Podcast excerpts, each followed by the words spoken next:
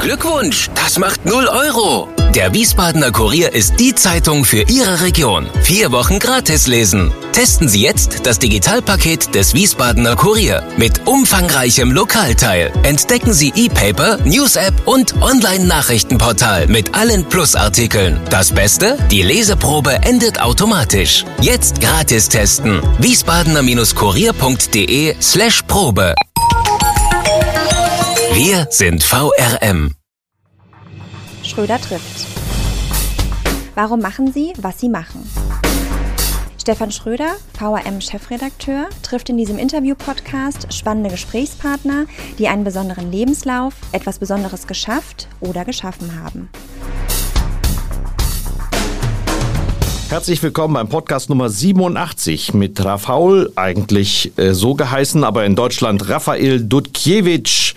Dr. Rafael Dudkiewicz, Jahrgang 1959, verheiratet, zwei Kinder. Hallo nach Breslau. Ja, schönen guten Tag, schönen guten Morgen, seien Sie begrüßt. Guten Morgen. Ja, als Beruf haben wir uns darauf geeinigt zu sagen Unternehmer. Aber bekannter geworden sind Sie als Stadtpräsident der Stadt Breslau in Polen. Bei uns würde man sagen Oberbürgermeister. Und darüber ist vor kurzem ein Buch erschienen, das äh, mit dem Titel überschrieben ist Der Zauberer von Breslau. Bevor wir ähm, zu dem kommen äh, und zu dem, was Sie später gemacht haben, müssen wir uns erstmal Breslau nähern. Ähm, was ist vor allen Dingen die korrekte Aussprache des polnischen Namens von Breslau? Helfen Sie mir. Ja, also äh, wir sagen auf Polnisch Wrocław. Die Stadt heißt auf Polnisch Wrocław, auf Deutsch heißt, heißt sie Breslau, auf Tschechisch heißt sie Brat Bratislava. Mhm. Es gibt 70, 70 Fassungen von dem, von dem Namen von der Stadt, Stadt Breslau. Eine tolle Stadt in dem westlichen Teil von Polen, die eine eine wichtige Rolle in der Geschichte der deutschen Kultur und des, der Kultur von Europa gespielt hat. Ja, und der Umstand, dass diese Stadt 70 äh, verschiedene äh, Namen oder Ausspracheweisen hat, zeigt ja schon, welche Bedeutung sie in wie vielen Kulturen gehabt hat. Der sagenhafte Wiederaufstieg der Stadt in den vergangenen zwei Jahrzehnten hat viel äh, mit Ihnen zu tun. Ähm, eine der erfolgreichsten Regionen in der Europäischen Union. Und ähm, ja, nicht ganz äh, ohne Grund telefonieren wir von Wiesbaden aus mit Ihnen, denn es ist auch Partnerstadt von Wiesbaden. Was ist denn. Das stimmt und das freut mich, ja. Ja, was ist das Besondere an, an Breslau, wenn man jetzt mal auf die Bevölkerung schaut, Herr Dudkiewicz? Ja, die Geschichte, das ist eine traurige Geschichte, aber wir haben daraus, ich hoffe, was Gutes im europäischen Sinne gemacht. Die Bevölkerung von Breslau wurde im Jahre 45 hundertprozentig ausgetauscht. Es war vor dem Kriege eine, eine deutsche Stadt. Es gab eine kleine polnische Minderheit in der Stadt, aber die war wirklich ziemlich klein. Also, und nach dem Kriege, die Deutschen, die Deutschen wurden am Ende des Krieges, nach dem Kriege, die Deutschen wurden vertrieben und die teilweise vertriebenen Polen, die sind hierher gekommen. Also, ich glaube, das ist eine einzige Stadt Großstadt der Welt, wo die Bevölkerung wirklich hundertprozentig ausgetauscht wurde. Das heißt, es gab eine doppelte Vertreibung, denn die Menschen, die neu nach Breslau kamen, waren ja auch aus ihrer Heimat in Ostpolen vertrieben worden, weil sich die Grenze um circa, helfen Sie mir, 150 Kilometer nach Westen verschoben hat. Ja, Polen wurde nach dem Zweiten Weltkrieg so ungefähr 170 Kilometer von Osten nach Westen verschoben und Breslau wurde zu einer zu einer polnischen Stadt äh, geworden. Leider mit der Vertreibung. Zusätzlich muss man sagen, in der ersten zwei, also zwischen Februar und Mai 45, deswegen, dass es zum Festung Breslau war, da sind 170.000 Menschen ums Leben gekommen am Ende des Krieges hier. Also 170.000, das ist so viel wie in Hiroshima und Nagasaki.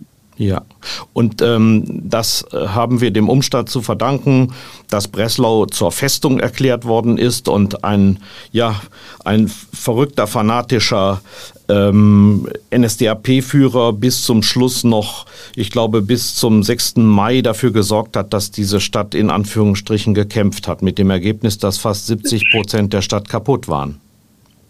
stimmt. Also äh, Breslau hat später als Berlin kapituliert und in den, erst, in den letzten drei, zwei Wochen des Zweiten Weltkrieges hat man die Stadt fast in 80, also 76 Prozent zerstört. Mhm. Aber Karl Hanke, der Oberverbrecher, war da schon ausgeflogen. Der war schon, hatte sich schon verdrückt, ne? Ja, schon. Das stimmt. Wann kamen Sie denn als Nicht-Breslauer mit dieser Stadt in Berührung? Also ich bin, ich bin in einem kleinen Städtchen, so 100 Kilometer entfernt von Breslau geboren. Und meine Geschichte mit, meine richtige Geschichte mit Breslau begann in der zweiten Hälfte von 70er Jahren. Ich habe angefangen hier zu studieren, und zwar Mathematik zu, zu studieren. Früher konnte ich Breslau, das war für uns, ich bin in Großpolen, in der Region Großpolen geboren, aber die Metropole für uns wegen der nicht langen Entfernung war schon Breslau. Also einkaufen mit meinen Eltern bin ich als ein Kind nach Breslau mhm. gefahren, ziemlich, ziemlich oft. Deswegen habe ich immer noch im Augen die Ruinen von der Stadt, die, ja. ich, die ich immer noch in 60er Jahren hier klappende Lücken gesehen habe. Aber so, um zu wohnen, da bin ich im Jahre 77 nach Breslau gekommen und seit der Zeit mit drei kurzen Aufnahmen wohne ich hier. Eine der Aufnahmen, da war ich von der, von der Miliz verfolgt während des Ausnahmezustandes. Da musste ich aus Breslau fliehen für fast zwei Jahre. Und die zwei weitere Aufnahmen, die sind schon sehr nett.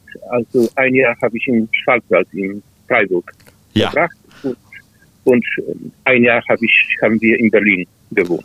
Damit ist auch ein wenig erklärt, warum Sie so hervorragend Deutsch sprechen. Denn es gibt auch Menschen, die seit drei Jahrzehnten in Deutschland leben und es immer noch nicht gut beherrschen. Aber ich weiß auch nicht, wie ich Polnisch sprechen würde, wie ich, wenn ich seit 30 Jahren dort leben würde. Deshalb will ich mich da nicht drüber erheben. Aber Sie haben es angedeutet. Sie haben in Breslau nicht nur studiert. Ähm, heute würde man in der modernen Medizinersprache sagen, Sie sind dort auch infiziert worden von einem Virus. Sie waren Mitglied von Solidarność. Wie kam das? Naja gut, also schon in den 70er Jahren, da wegen meiner Freundschaften war ich ziemlich aktiv mit der demokratischen Opposition. Das war der, der Anfang der Sache. Ja. Und dann, als Ausnahmezustand ähm, eingeführt wurde, da war ich mit, äh, mit den Aktivisten, die sozusagen in Konspiration gearbeitet haben.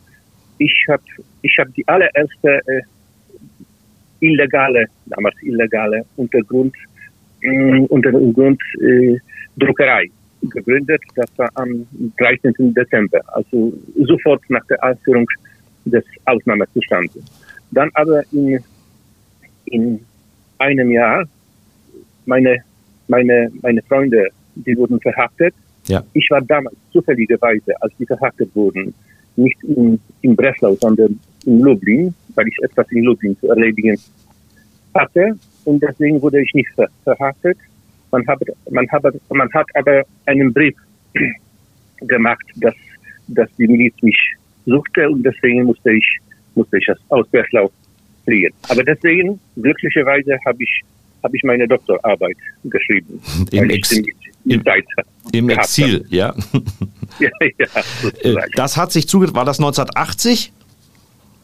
Also, äh, die Solidarność ist im Jahre 80 entstanden, aber der Ausnahmezustand wurde im Jahre 81 mhm. eingeführt und im Jahre 82 musste ich aus Breslau fliehen. Was oder ich habe einmal gelesen, dass Solidarność nach Danzig in Breslau ähm, die stärksten, den stärksten Rückhalt hatte. Woran liegt das Ihrer Meinung nach? Also frecherweise würde ich sagen vor Danzig. In der Dekade zwischen, Jahr, zwischen den Jahren 80 und 90. Ich würde sagen, Breslau war die ah, stärkste ja. Burg von, von, Solidarność. Ja. Übrigens, übrigens Fritz Stern, ja. der berühmte amerikanische Historiker, der, der in Kommt Breslau darauf. geboren wurde. Ja, der schrieb in einem, in seinem wunderschönen Buch Fünf Deutschland und ein Leben, da gibt es ein tolles Zitat. Er, er schreibt da, in 80er Jahren habe ich von gewisser Entfernung meine Stadt beobachtet, die eine neue noble Bedeutung bekam. Es wurde zum Festung von Solidarność. Jede polnische Bewegung, die zur Selbstbefreiung von Osteuropa führte und zur Wiedervereinigung von, von Deutschland. Deswegen wollte ich dem Fritz ein Denkmal in Breslau und in Berlin widmen, was es, was es mir nur teilweise gelungen ist. Ja.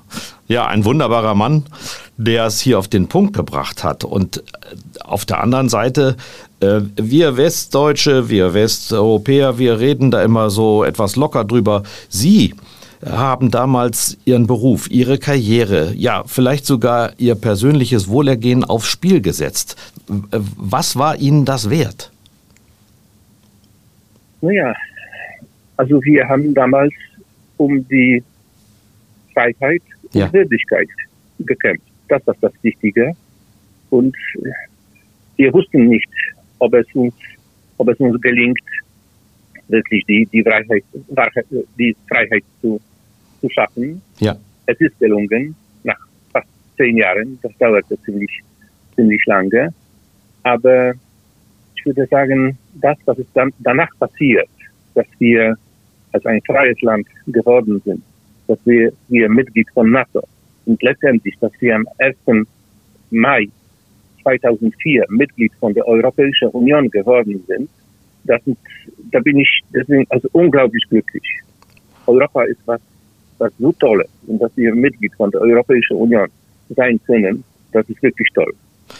Ja, und man kann es nicht oft genug sagen, weil die nachwachsenden Generationen, die fahren einfach über die Grenze und merken, merken das nicht. Das ist für sie so selbstverständlich. Oder wie haben Sie das ähm, gesehen?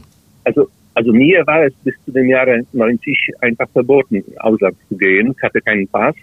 Deswegen, das hat, das hat für mich, für uns, für meine Frau und für mich eine, eine, eine riesige Bedeutung, dass es jetzt Europa offen steht. Aber auch das, dass wir mit der, mit der Mitgliedschaft in der Europäischen Union nicht nur eine, nicht nur eine, eine finanzielle Unterstützung bekommen haben. Das, also die Finanzen, das Finanzielle ist schon wichtig, aber viel wichtiger ist, dass wir jetzt in einer größeren Familie leben und dass wir eine breitere Perspektive bekommen haben. Dass wir für eine viel bessere und größere Projekte fähig und bereit sind. Mhm.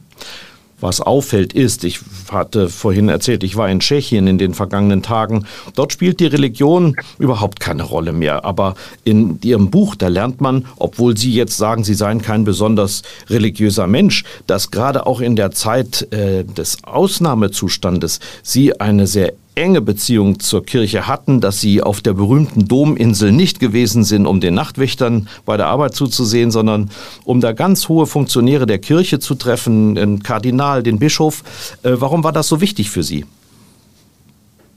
Ja, also ich bin, erstmal, da muss man sagen, in der Zeit, in der Dekade äh, der Solidarność und äh, in der Zeit vorher, da hat die katholische Kirche in Polen eine sehr positive Rolle gespielt und die Solidarność-Bewegung wurde sehr stark von, von der katholischen Kirche unterstützt. Das, das wollte ich sagen, weil man, man weiß Bescheid, heutzutage befindet sich die, die katholische Kirche nicht nur in Polen, aber in Polen auch in diesem Sinne in einer gewisse, in einer gewisse Krise. Damals hat sie aber eine sehr positive Rolle ge gespielt. Und äh, da ich selbst katholisch, katholisch bin und da ich mit, mit, den, mit den Bischöfen befreundet war, da war ich in Kontakt mit, mit der Gruppe.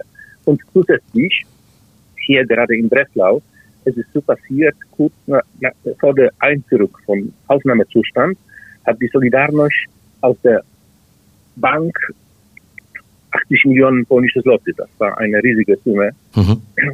genommen.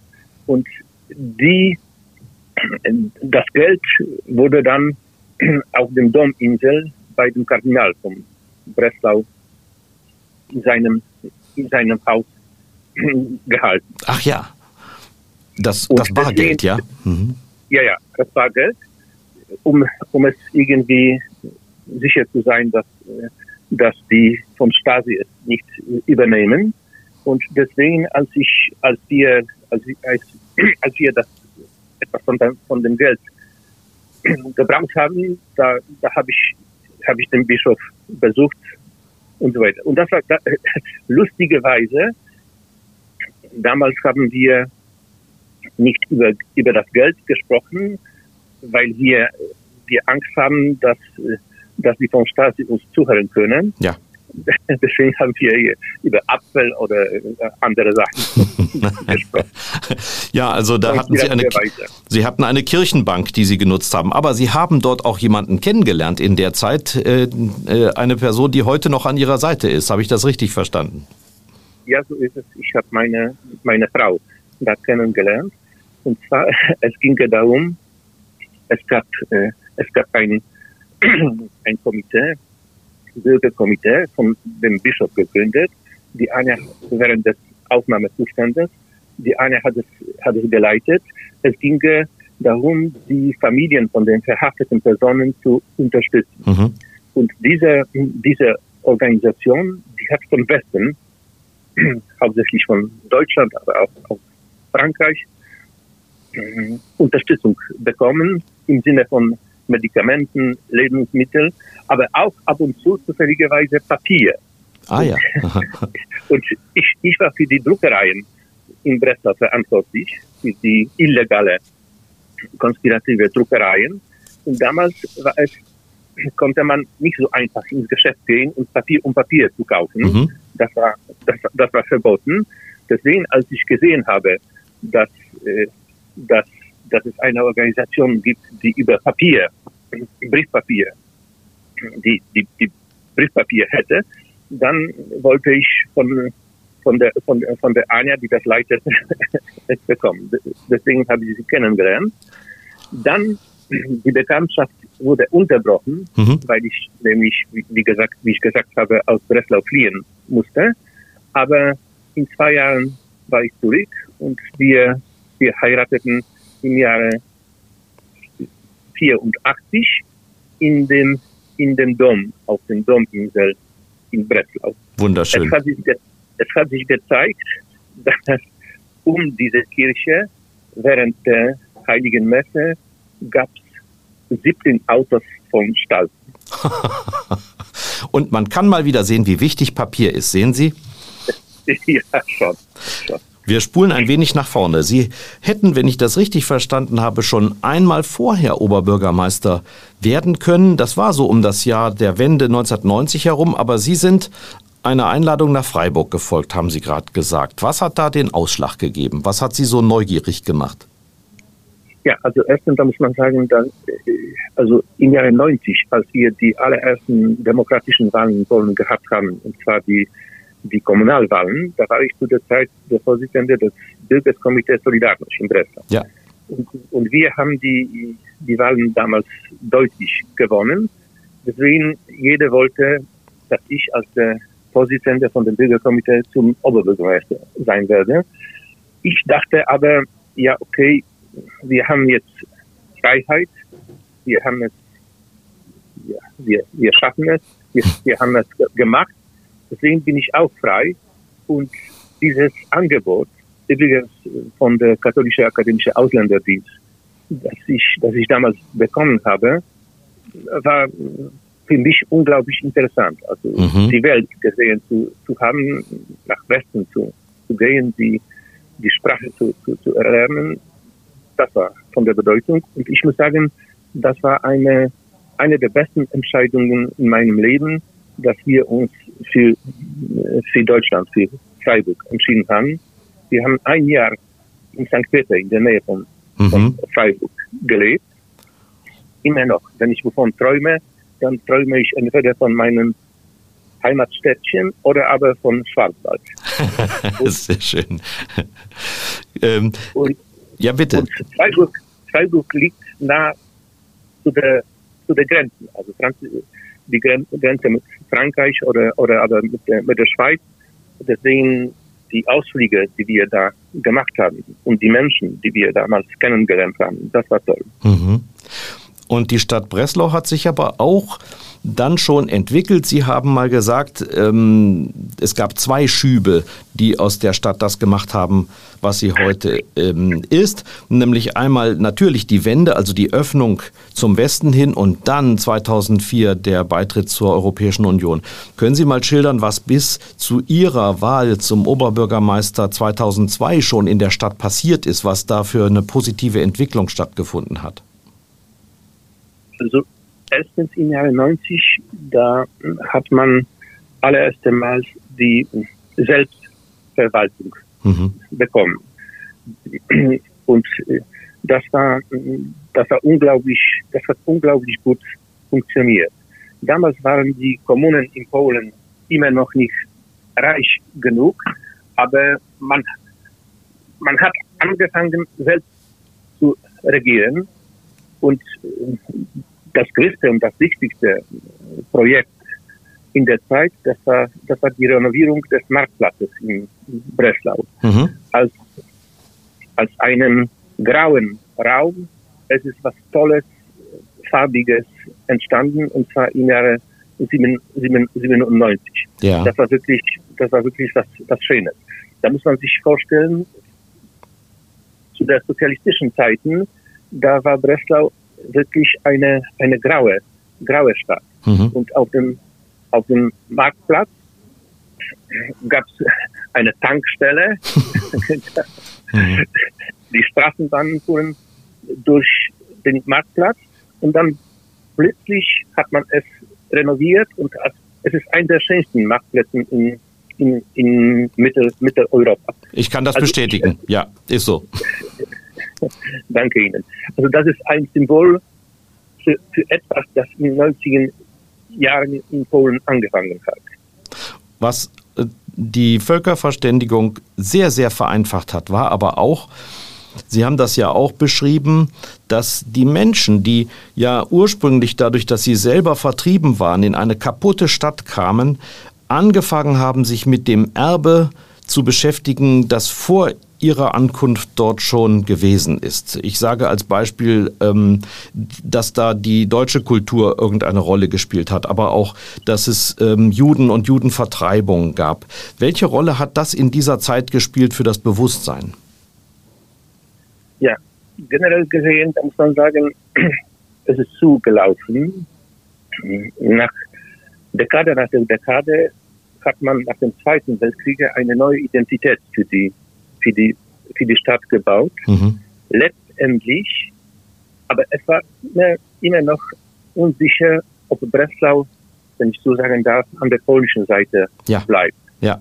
Und erstens in den 80er Jahren, also genau in der Dekade von der, von der Solidarność, als wir für die Freiheit gekämpft haben, da, da haben wir ein Gefühl bekommen, wir sind hier in Breslau souveräne Weise. Mhm, und mhm. diese Souveränität hat mit sich auch eine Offenheit gebracht. Eine Offenheit gegenüber die komplexe und tausendjährige Geschichte von der Stadt, von mhm. der Stadt Breslau. Und das, das führt dazu, dass heutzutage ein junger Breslauer wäre bereit zu sagen, ich bin stolz, dass wir zehn Nobelpreisträger in Breslau gehabt haben. Ja. Jetzt schon elf mit der Olga mhm. Aber diese zehn, über die, über die ein junger Breslauer sagen würde, das sind unsere Nobelpreisträger, das ist interessant, weil das ist ein Teil der deutschen ja. Kultur, nicht der polnischen Kultur. Die waren aber die Nobelpreisträger, die waren aber Breslauer. Mhm. Deswegen, und man hat es, man hat es irgendwie angenommen. Ja. ja? Das, und ich, ich finde, ich finde das, ich finde das toll. Das habe ich immer, das habe ich immer, Entschuldigung, sehr stark unterstützt. Und das ist mein Verständnis von der Stadt. Inzwischen, ich glaube, Sie haben eine Zahl genannt, inzwischen lernen in Polen insgesamt äh, schon wieder zwei Millionen Menschen Deutsch. Ist das richtig? Also Breslau wurde schon zu einer internationalen Stadt. Und zwar am Ende von meiner Periode. Mhm da muss man dazu sagen, Breslau ist eine Stadt, die hätte mehr als 700.000 Einwohner. Ja. War zwar 650, nur 650 registriert, aber es wohnen in der Stadt fast 800.000 Menschen. Die Ballonstadt hätte, die Agglomeration hätte 900.000 Einwohner.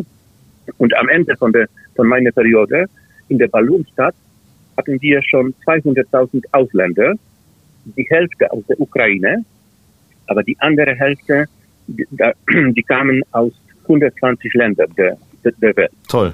Und, und insgesamt, insgesamt wohnen in Polen jetzt fast zwei Millionen Menschen aus der, aus der Ukraine. Und hier, hier muss man, muss man zwei Sachen sagen. Erstens, Polen ist schon ziemlich xenophobisch, unglücklicherweise. Zweitens, wegen der rasanten wirtschaftlichen Entwicklung, wir brauchen Arbeitskräfte. Mhm. Und eine, eine Hilfe für uns sind die Menschen, die aus der Ukraine nach Polen kommen. Mhm. Glücklicherweise. Da sind, da sind wir unglaublich dankbar. Und ich hoffe, dass die, dass die Ukrainer, die nach Polen kommen, die anderen Ausländer, die wegen der Arbeit und wegen der wirtschaftlichen Entwicklung nach Polen, wie gesagt, nach Breslau kommen, ich hoffe, dass sie uns helfen können, diese, diese Kurve zu, zu, zu kriegen, um, um Verständnis zu, zu, zu schaffen, dass das Internationale un, unglaubliche Bedeutung heutzutage in der Welt hat. Ja, darauf kommen wir gleich auch noch. Ähm, jetzt müssen wir erstmal klären, Sie waren ein erfolgreicher Unternehmer. Sie waren eine Art, ja, Personalberater, Headhunter, würde man auf Neudeutsch sagen. Ähm, ja. Warum sind Sie dann trotzdem nochmal in die Politik zurückgekehrt 2002? Da gab es mhm, zwei Gründe dafür. Das erste ist, meine Mutter ist im Jahre 2000 gestorben und äh, ich dachte, ich muss was machen, damit sie auf mich stolz wäre. was, was, was Wichtiges muss ich machen. Zusätzlich im Jahre 2002 hat man in Polen äh, Direktwahlen für die Oberbürgermeister eingeführt. Und ich dachte, ja, okay, direkt von der Bevölkerung gewählt zu werden, ist, ist schon ein bisschen sexy. ja, das ist bestimmt so. Und es ist ja auch gelungen. es ist gelungen und zwar zum, zum viermal. 16 Jahre. So, jetzt habe ich ja auch einen Mathematiker vor mir. Sie wissen, Journalisten ja. können nicht rechnen, deshalb bin ich froh, dass Sie das können. Sie haben halt ausgerechnet, dass 16 Jahre 160 Monate sind und als Sie mal gefragt worden sind am Ende Ihrer Amtszeit 2018, hm, wie man denn eine Bilanz ziehen könnte, haben Sie auf vielerlei Weise diese 160er Bilanz gezogen. Können Sie uns das mal übersetzen? Wir fangen mal mit der Wirtschaft an. Jawohl. Also erstens, 16 äh, Jahre, das ist ein bisschen mehr als 160 äh, Monaten, aber wenn man die, äh, wenn man die Ferien Sehr gut. Dann bleiben, bleiben 100, 160 Monaten. Und also ich wollte, ich wollte meinen Freunden und der Breslauer zeigen, dass als ich hier 160 Monaten regiert habe, da haben mehr als 160 Firmen hier in Breslau investiert. Wir mhm, haben mehr mhm. als 100, also insgesamt haben wir mehr als 200 neue Investoren bekommen.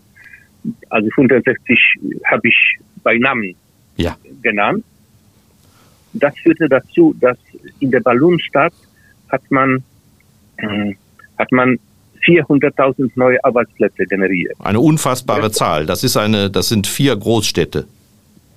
Ja, stimmt. Dadurch ist Breslau in, in dem Bereich, was die Arbeitsplätze, was die Geschwindigkeit von, von, von dem Schaffen von neuen Arbeitsplätzen anbelangt, ist, äh, war Breslau die Nummer eins, eins in, in, in Europa. Ja. Ja, da kommen so Firmen. LG, ja. äh, wie viel, äh, allein 7000 Arbeitsplätze bringt LG mit, also ein, ein TV-Bildschirmhersteller, Haushaltwaren etc. oder IBM, habe ich gelesen, mit 3000 Menschen. Da haben Sie ähm, viel Arbeit leisten müssen, bis die kamen? Ja, also es ist, äh, und zusätzlich, es kamen auch, äh, weil ich habe mich, ich habe mich ständig darum gekümmert, dass wir eine gesunde Mischung hier in Breslau haben.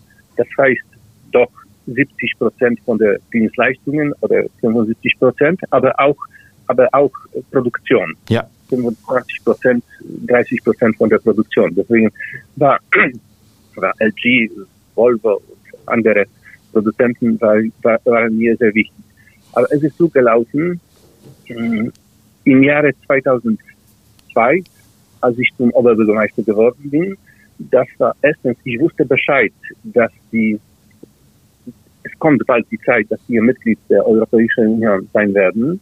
Und damit war eine Investition Welle verbunden. Ich dachte mir, dass die Investoren dann nach Polen kommen werden. Und zusätzlich, das war die eine einzige Erfahrung, die ich gehabt habe. Ich hatte keine Erfahrung mhm. in der Verwaltung. Ich war vorher, wie gesagt, Headhunter, Personalberater. Deswegen in der ersten Periode nach der EU-Erweiterung von der allen Investitionen, die nach Polen gekommen sind, 60 Prozent haben wir für Breslau geholt.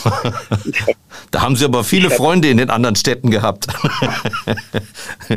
ja, gut, als Sie das bemerkt haben, dann war es schon zu spät. Zu, zu, zu spät. Und ja, okay, das ist nicht der einzige äh, Grund. Es gibt mehrere Gründe. Breslau ist eine Universitätsstadt, liegt ziemlich im Westen. Damals gab es schon, ja okay, also im schlechten Zustand, aber es gab die alte Autobahn, die uns mit Westen verbunden hat und, und, und so weiter. Also es gab mehrere Gründe. Aber ich hatte wirklich damals eine, eine Sondergruppe gehabt, eine Projektgruppe, mhm. die sich um die, um die Investitionen kümmerte und zwar, und zwar mit, mit Erfolg. Und Sie also, haben, und das, ja. Solche Investoren, die kommen ja nicht, äh, weil der Oberbürgermeister so viel Charme hat. Die brauchen Infrastruktur. Und Sie haben das gerade erwähnt. Sie haben ja auch da unglaublich investiert. Das kann ja nicht nur die Stadt gewesen sein. Sie müssen ja auch viel Unterstützung von der Regierung bekommen haben und auch von der EU. Ich habe gelesen, der Flughafen wird ausgebaut, der Autobahnring wird instand gesetzt oder überhaupt erst richtig umgesetzt. Und sehr, sehr viele Brücken sind auch gebaut worden. Wie haben Sie das alles geschafft? Ich meine, wir reden ja jetzt über Verwaltung. Verwaltungsakte und Administration ist überall in der Welt etwas kompliziert. Wie haben Sie das trotzdem geschafft, das so smart durchzusetzen? Also in der Präsentation, wo ich diese, äh, diese 160 Investoren gezeigt habe, da habe ich gleichzeitig auch 160 große, große infrastrukturelle Investitionen ja. von der Stadt, von der Stadt gezeigt. Und es stimmt, äh, zu der Zeit haben wir zum Beispiel 60 60 industrielle Ingenieurprojekte durchgeführt, also wie neue Brücken mhm. und, und so weiter. Okay, erstens, die Infrastruktur von Stadt Breslau war im schlechten, immer noch in ziemlich schlechtem Zustand. Das war, das war das, die, zum Beispiel das Kommunikationssystem, die, das Straßennetz, das das müssen wir entwickeln und, äh, und äh, reparieren.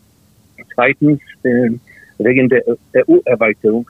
Erstens, es waren irgendwelche finanzielle Zuschüsse möglich. Zweitens, wir haben, wir haben uns aber auch wirtschaftlich entwickelt.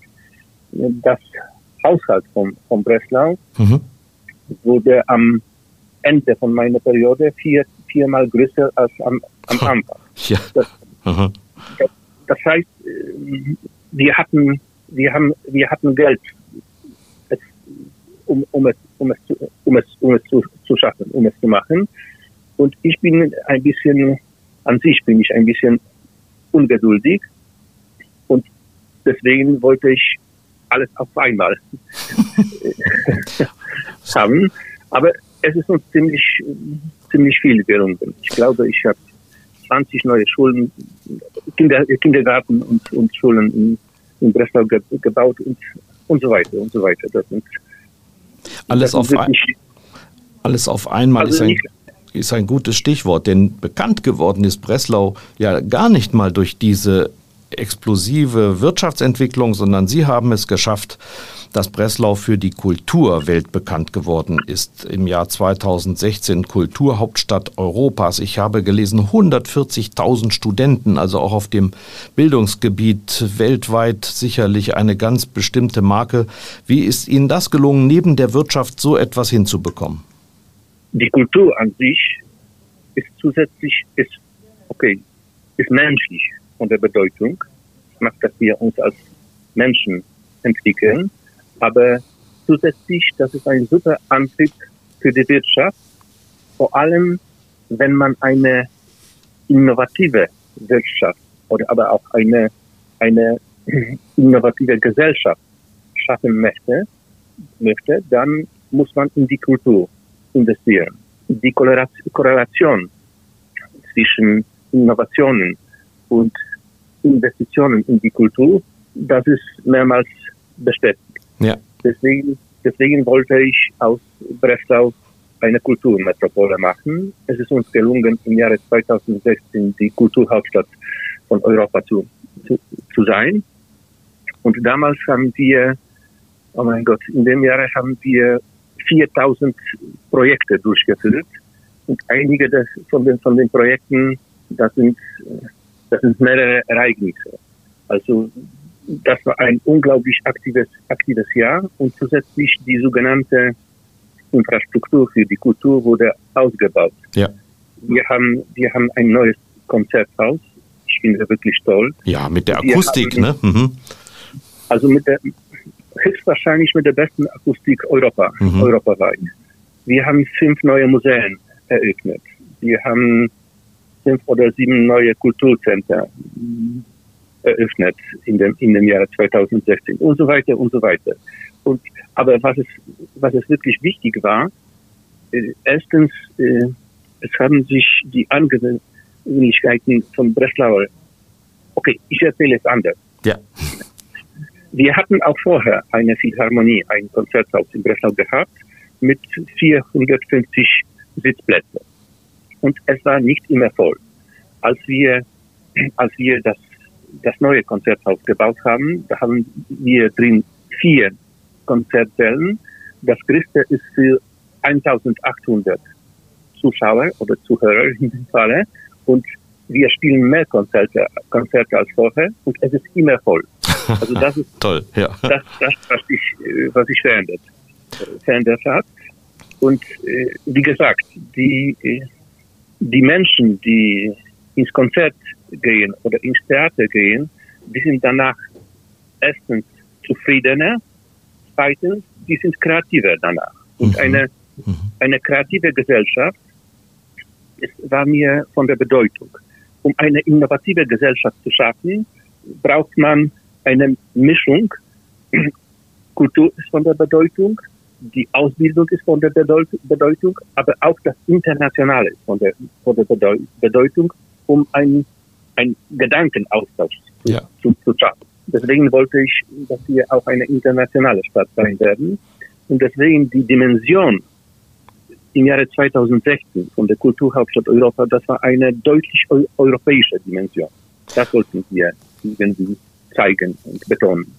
Uns Deutschen ist natürlich die äh, deutsch-polnische Dimension aufgefallen, der Kulturzug zwischen Berlin und Breslau. Das ist ja auch eine Aktion gewesen, die Sie gerade indirekt erwähnt haben, weil es eben so viele Einzelereignisse noch beinhaltet hat. Und es gibt ja auch die, die schöne Verbindung, dass Sie zum einen geschafft haben, dass die, die Jahrhunderthalle, also von einem deutschen Architekten ähm, noch vor dem Ersten Weltkrieg, glaube ich, erbaute Jahrhunderthalle Weltkulturerbe ist, aber auch ähm, das geistige Weltkulturerbe ist wiederum ein, das erste, glaube ich, auf, auf Polnisch geschriebene Buch, das Heinrichauer Buch, das auch praktisch mit Breslau immer in Verbindung gebracht wird. Auch da ist Ihnen dieses Kunststück gelungen, das Deutsch-Polnische zu einem zu verbinden. Stimmt. Also erstens zu dem, zu dem Kulturzug. Da hm, lustigerweise kann ich sowas sagen der Kurt Tucholsky hat vor dem Krieg geschrieben, jeder anständige Berliner kommt aus Breslau. Und heutzutage sage ich, jeder anständige Berliner kommt nach Breslau. Ja, sehr gut. um die Stadt. Und äh, was das Buch von Henry, Henrico Henry anbelangt, also es, ist, es gibt zwei Listen von UNESCO. Die erste Liste, das sind die das sind die Denkmäler oder Architekturdenkmäler. Und die Jahrhundertskala befindet sich auf der Liste, wurde in der Zwischenzeit auch sehr schön renoviert. Es gibt aber auch eine andere Liste, das sind die wichtigsten Dokumente in der Geschichte ja. von, von der Welt, Memory of the World. Und auf der Liste befindet sich das Buch. Wir haben es da im Jahre 2015 oder 16 eingeschrieben. Und mir war wichtig, dass in diesem Buch irgendwie Schlesien geschildert wurde, in dem Sinne, das ist ein, das ist ein Tagesbuch von einem deutschen Mönch in, äh, im 13. Jahrhundert geschrieben. Ein deutscher Mönch schreibt auf Latein und der zitiert ein Gespräch zwischen einer Ehepaar.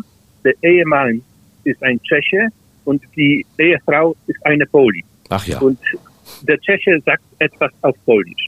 Mhm. Und das ist, das ist genau Schlesien. Ein deutscher Mönch schreibt auf Latein und der zitiert einen Tschechen, der Polnisch spricht. das ist EU. ja, ganz, also eine solche, solche Mischung finde ich toll. Und, äh, und, äh, und zusätzlich dieser Satz ins Deutsche übersetzt ist was wirklich Schönes. Der sagt, äh, erhole dich, ich arbeite für dich. Sehr schön, ja. Ähm, also ich war ja beeindruckt, als ich jetzt mit der Zeit erfahren habe, wie viele berühmte Menschen, ich sage mal deutscher Zunge, aus Breslau äh, kamen oder kommen. Edith Stein, Fritz Stern haben Sie schon erwähnt. Ferdinand Lassalle, einer der Mitbegründer der Sozialdemokratie. Ja. Äh, Kurt Masur, weiß ich nicht genau, hat eine Beziehung zu Breslau, ob er auch dort geboren ist, weiß ich nicht, müssen Sie mir helfen. Dietrich Bonhoeffer. Ja, bitte machen Sie weiter, dann sage ich was zum, zum Kurt. Dietrich Bonhoeffer äh, und der Entwickler des IQ-Tests, Wilhelm Louis Stern und nach, äh, nachdem ich äh, Ihr Interview gelesen habe, völlig verblüfft, die Mutter von Frank Walter Steinmeier. Ja, deswegen, deswegen Frank Steinmeier hat, hat einige Zeit hier, der hat mich hier besucht. Ich habe ihn danach auch in Berlin besucht. Ihm ist, ist Breslau schon von der Bedeutung. Aber zu Kurt Masur, mit dem ich äh, sehr befreundet war, der ist, äh, der ist nicht in Breslau, aber in der Nähe von Breslau, in Brieg, ah, geboren. Mhm. Und die Geschichte ist eine folgende Geschichte. Der kleine Kurt, der hatte, der war, ich weiß es nicht mehr, aber fünf oder sechs Jahre alt. Und der ist, der ist zu der Kirche, zur Heilige Elisabeth Kirche in der Nähe von dem Marktplatz in Breslau. Ja. Ich war auf dem Turm. ja, der ist mit seiner Mutter dahin gegangen und allererste Mal in seinem Leben hat, hat er Orgelmusik gehört. Mm. Und das hat mir selbst der, der Kurt erzählt. Deswegen habe, habe, hat er gedacht, ich muss Musiker werden. Mhm. Und, und deswegen ist er, ist, er, ist er ein berühmter Dirigent geworden. Diese, diese Orgel wurden in einem, die Kirche hat im Jahre 76 oder 78, da gab es, ähm, ähm, wie heißt es auf Deutsch, wie heißt gebrannt? Gebrannt, gebrannt. Ja, gebrannt. Mhm. Gebrannt, die, die, gebrannt und äh, die Orgeln, die Orgel wurden, wurden zerstört und der, der Kurt hat mich gebeten, dass wir, dass wir die Orgel wiederbauen. Mhm. Und das war meine, die letzte Entscheidung, ähm, als ich immer noch im, im Rathaus saß. Ich habe unterschrieben, dass wir anfangen, die Orgel zu, zu, zu, zu renovieren oder neu zu bauen. Und ich glaube, am Ende von diesem Jahr, am Ende von 21, wir werden wieder die wunderschöne Musik von der Orgel in der Kirche hören. Dank Kurt Masur. Das ist, es gibt eine Fülle solcher Geschichten. Es gibt auch die Geschichte vom Denkmal für Kardinal Kominek. Auch das haben Sie inspiriert. Ähm, was für viele, die es vielleicht nicht mehr wissen, hat dieser Kardinal, Kardinal äh, angestoßen? Wofür ist er verantwortlich? Also im Jahre 65 haben die polnischen Bischöfe einen Brief an die deutschen Bischöfe geschickt. Das war eine Einladung nach Polen.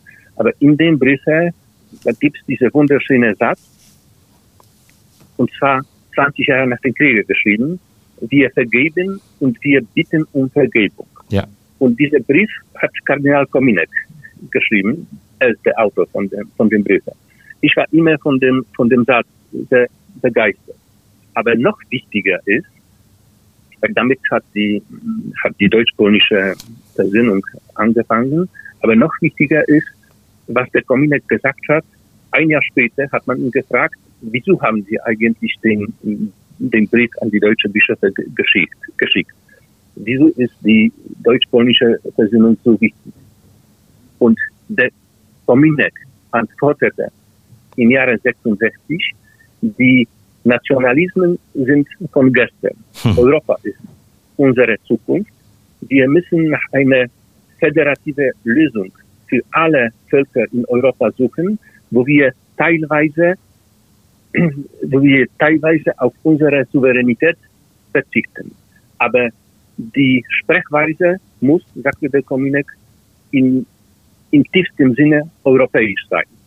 Und dieses, also diese Meinung, dass die Nationalismen von gestern sind und Europa unsere Zukunft ist, das ist etwas, was ich, was ich wirklich liebe. Und deswegen wollte ich, wollte ich dem Kardinal Kominek dieses Denkmal errichten. Und er hat den Brief auf Deutsch geschrieben. Der hat es auf Deutsch geschrieben. Das, das schrieb besser Deutsch als, äh, als, als Polnisch, was wieder zeigt, wie, wie, das, wie das Ganze in Europa gemischt ist. Mhm. Der, der Kominek hat in Paris studiert.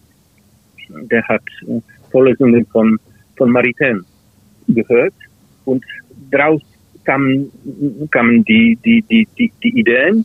Und wie gesagt, der, dieser Brief auf Deutsch geschrieben von einem Polen wurde im Raum entstanden, also wieder eine, eine europäische.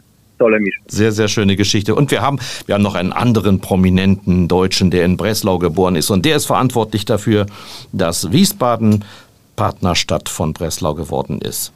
Achim Exner, unserer unser Ex-Oberbürgermeister. Haben Sie ihn kennengelernt? Ich habe ihn ganz kurz kennengelernt, weil das war diese Zusammenarbeit hat angefangen nicht in meine ja. in meine Periode, aber er ist, er ist mir sehr wichtig. Und mit Wiesbaden ist ist eine eine andere, also sehr nette Geschichte, deutsch-polnische Geschichte verbunden. Und zwar in Breslau vor dem Kriege hat ein berühmter Chirurg gearbeitet, Mikulic Radecki. Das war ein der besten Chirurgen in, in Europa damals. Also wirklich sehr modern, auf dem höchsten, höchsten Niveau. Und diese, diese, diese Art hat von, von dem Oberbürgermeister von Breslau im Jahre 1903 als Geschenk, ein Geschenk bekommen, und zwar eine Grafik mit dem, mit dem Rathaus von, von mhm. Breslau. 100 Jahre später war ich zu Besuch in Wiesbaden im Jahre 2013. Und die Presse hat berichtet, dass der Oberbürgermeister von Breslau nach Wiesbaden gekommen ist. Ich kehrte zurück und als ich schon wieder in Breslau war, da hat mich, habe ich ein Telefonat bekommen. Da hat sich bei mir die Enkelin von Mikulic Radecki gemeldet, die heutzutage in Wiesbaden wohnt. Ach, ja. Und sie hat gefragt, ob sie mich besucht, besuchen könnte. Eine Woche oder zwei Wochen später ist sie nach Breslau gekommen mit dieser Grafik, mit dem Bild, das, das ihr Großvater von dem Oberbürgermeister bekommen hat. Und sie sagte, dieses Bild ginge von Breslau aus in die Schweiz, dann wahrscheinlich nach Australien, dann kehrte das Bild nach Deutschland zurück und sie dachte, es muss jetzt wieder nach Breslau kommen und ich habe dieses Bild, diese Grafik von ihr als Geschenk sozusagen zurückbekommen. Tolle also Geschichte. Also ja, und dieses, dieses Bild hängt jetzt in dem Saal, wo der Nikoli Radetzky operiert hat. Ah, auch das noch, zur Inspiration der Nachfolger. Jawohl. Wir haben ein Spiel, das ich mit jedem spiele, das, der bei uns ein Interview gibt. Das heißt auf ein Wort. Ich stelle Ihnen sechs Fragen und äh, meine Bitte ist, auf diese Fragen besonders kurz zu antworten. Sind Sie bereit? Ja, ich versuche es.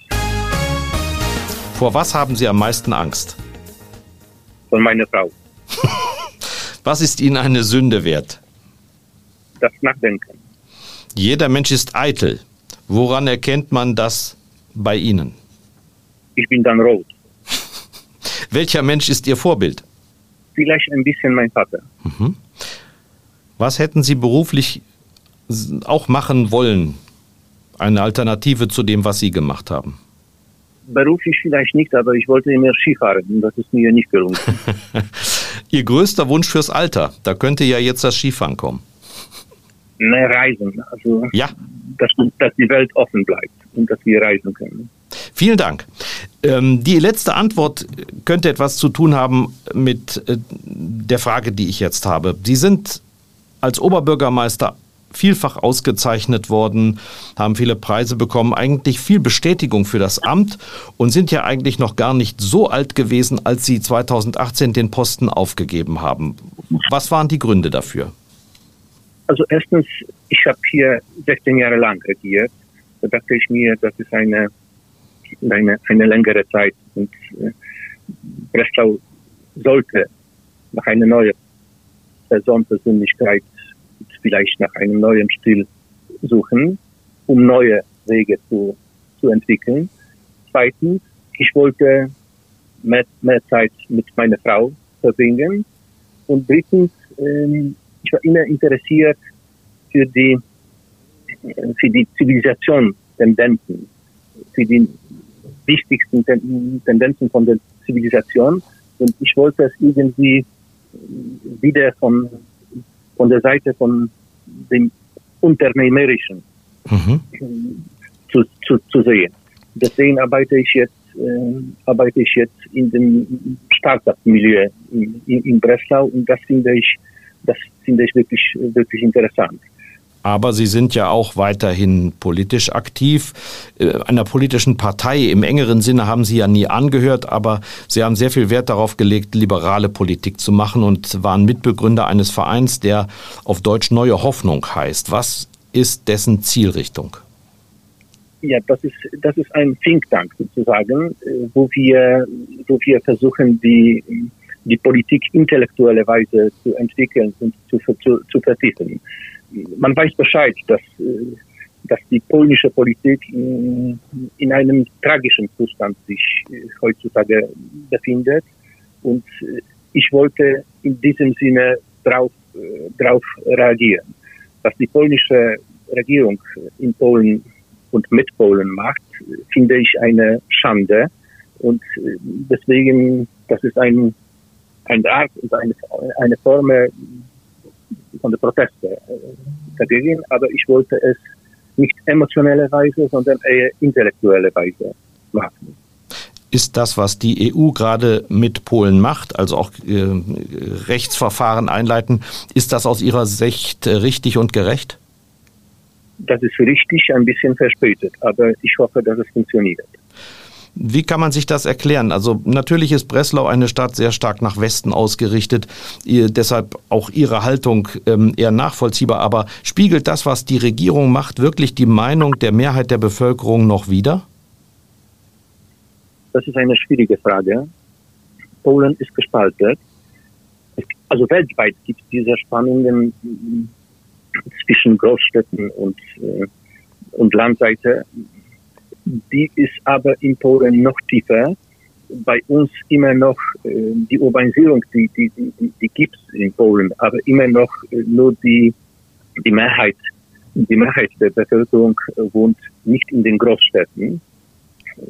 Und, äh, aber das Wichtige ist, äh, der, der Führer von, von Peace, von Recht und Gerechtigkeit, äh, der ist zwar nur zehn Jahre älter als äh, als ich bin, aber der lebt immer noch im 19. Jahrhundert mit seiner Mentalität. Und das ist das, äh, das ist das Problem. Immer noch 80 Prozent von, von Polen, es gab vor kurzem eine Untersuchung, die unterstützen die Europäische Union und die wollen in der, in der Europäischen Union bleiben.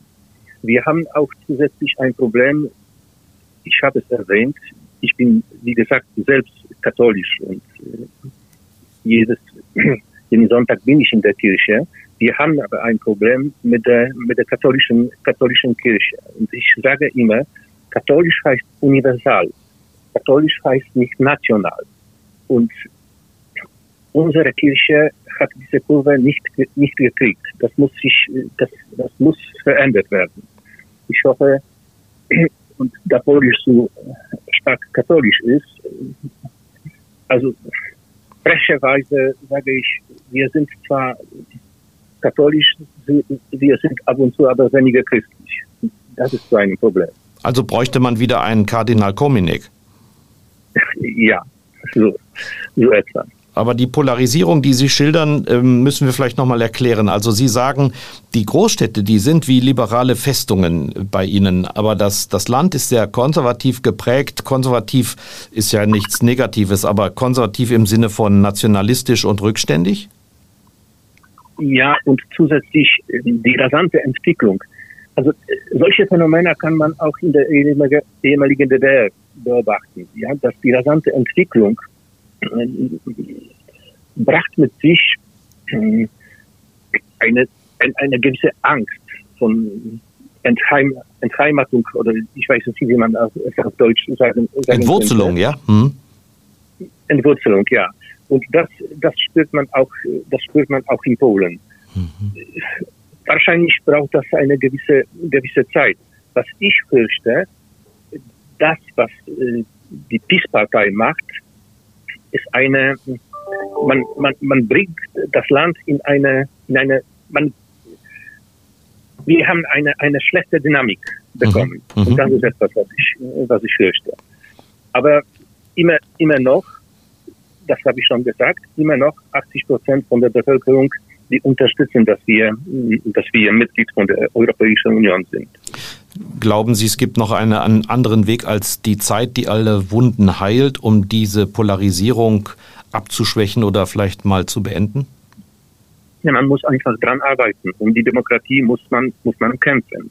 Im Jahre 2011, als der Fritz Stern Breslau besucht hat, der hat mir gesagt, im Jahre 2011, in ein paar Jahren wird sich Europa in einer Krise der Demokratie befinden. Mhm. Und dann habe ich ihm gesagt, nein, nein das, das, ist, das, schon, das ist unmöglich. Und der Fried sagte, warten Sie, zwei Jahre, das, das kommt leider. Wir dachten, dass wir die Demokratie für immer bekommen haben. Und jetzt sehen wir, das ist etwas, um was man wirklich ständig sich kümmern müsste. Man muss, man muss da, für die Demokratie muss man ständig kämpfen.